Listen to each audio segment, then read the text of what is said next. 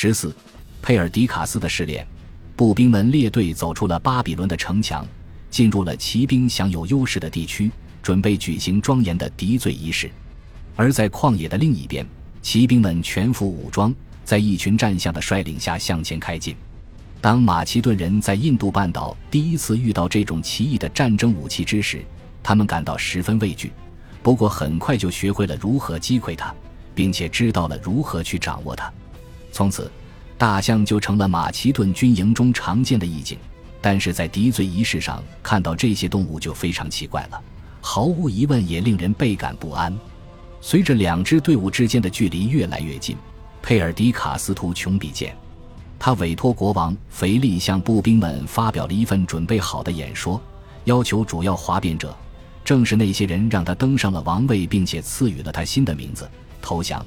并威胁说，倘若他们拒绝，己方就会发起摧枯拉朽般的骑兵冲锋。莫拉格洛斯已经被出卖了，但是他对此无能为力。他那三十名最为坚定的支持者被交出并捆绑。并在会于一处的步兵们的注视下，被扔在大象的脚下踩踏致死。在这一次雷霆出击中，整个军队中最麻烦的成员被清除掉了。然而，佩尔迪卡斯的心口不一，并非全无代价。在总结阿里安在已经遗失的亚历山大死后之事中提出的观点是：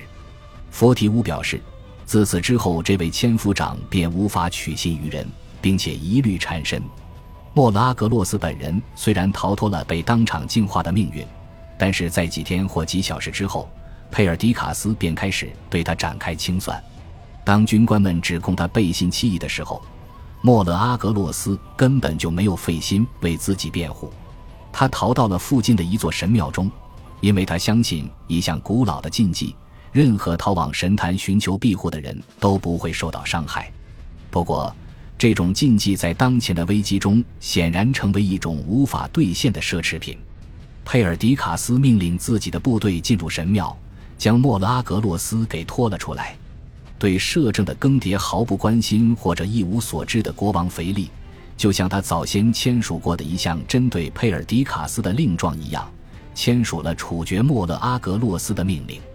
佩尔迪卡斯为了在军中彻底碾碎煽动哗变的情绪。还策划了另外一场完全不同的清洗行动，我们对此中内情一无所知，因为只有一位古代的编年史家普鲁塔克提到了这场清洗，而且只是在一个简短而令人困惑的段落中提及的。不过，我们没有理由去质疑这场清洗是否发生过。在这一事件中，佩尔迪卡斯拥有一位非同寻常的合作者，一位并不习惯于政治谋杀的女性。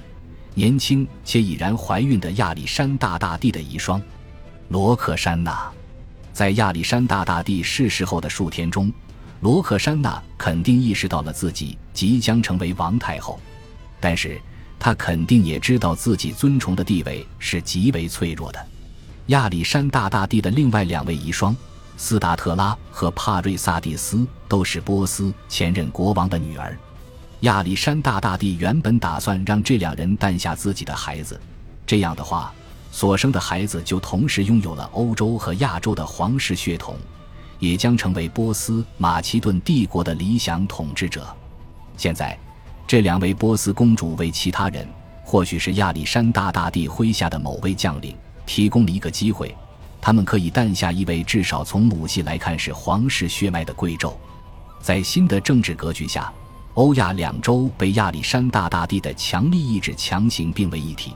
这样的孩童是否能够成为王位候选者，尚且不得而知。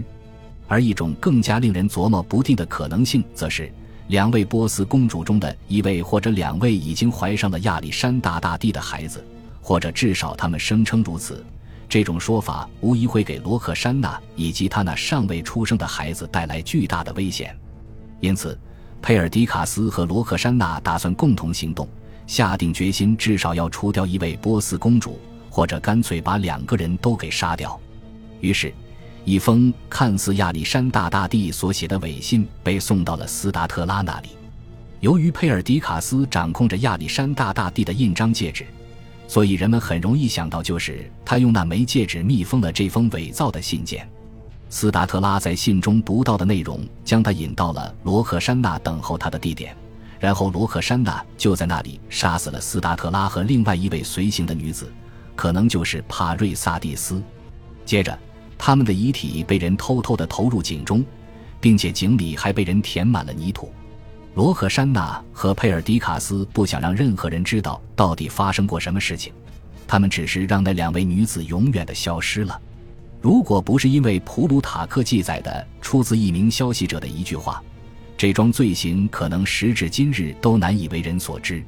古希腊语中有一个动词是 “theno”，意指采取先发制人的行动，尤其可以指代在防止敌方伤害己方的情况下，抢先对敌方造成伤害。当亚历山大大帝仅凭一些微弱的证据就认定一位名叫菲罗塔斯的高级军官参与了暗杀阴谋。继而让其接受审判，并且将他处死之后，这座执行审判的城市，在这里亚历山大大帝得以化险为夷，便被取名为普洛夫达西亚。先发制人一直都是马其顿君主享有的特权。为了君主的安危，消灭掉可能出现的威胁是正当的。然而，罗克珊娜和佩尔迪卡斯合谋杀死波斯公主的事情，将这一逻辑推到了一个新的极端。之前曾经有过除掉王位继承者的先例，但为了防止女性诞下王位继承人而对其大开杀戒是前所未有的事情。一旦这种先发制人的逻辑付诸实施，它的应用方式就很难受到限制。这种先发制人所许可的暴力，将会在未来的数年内夺走所有与亚历山大大帝有血缘关系或者曾与他同床共枕的女子的生命。然而不知何故。一个本不该幸免的幸存者却逃脱了屠杀，继而帮助建立了一条新的王室世系。罗克珊娜在七月或者九月的时候，我们所参考的资料在这一时间上存在分歧，诞下了一个男孩。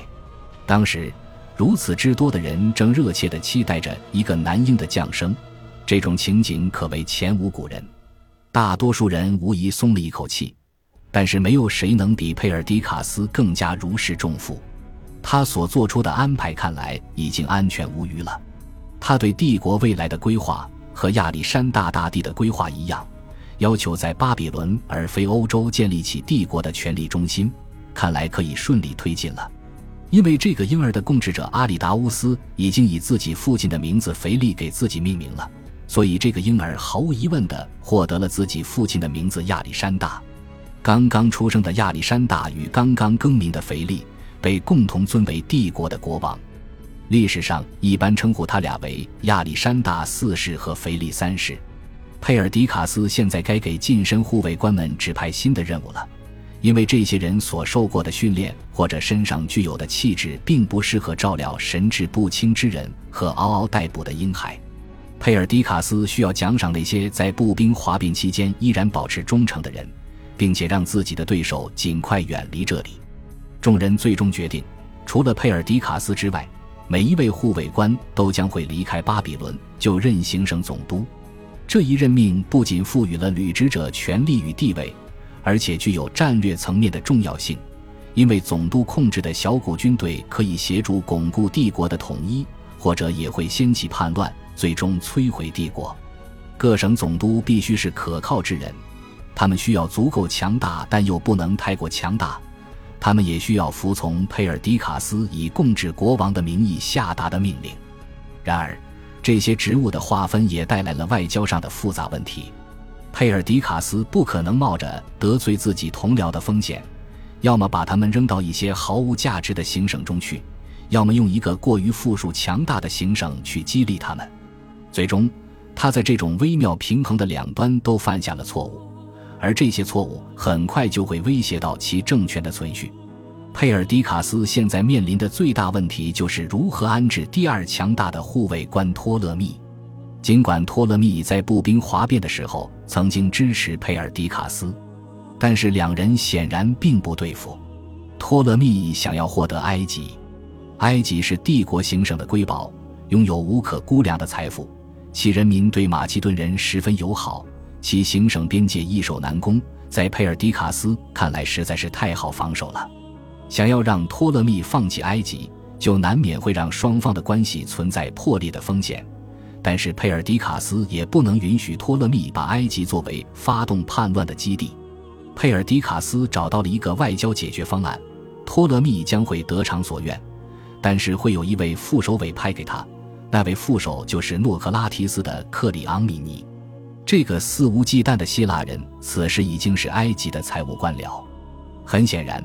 克里昂米尼的任务就是替佩尔迪卡斯监视托勒密的一举一动。防止他欲行不轨。感谢您的收听，喜欢别忘了订阅加关注，主页有更多精彩内容。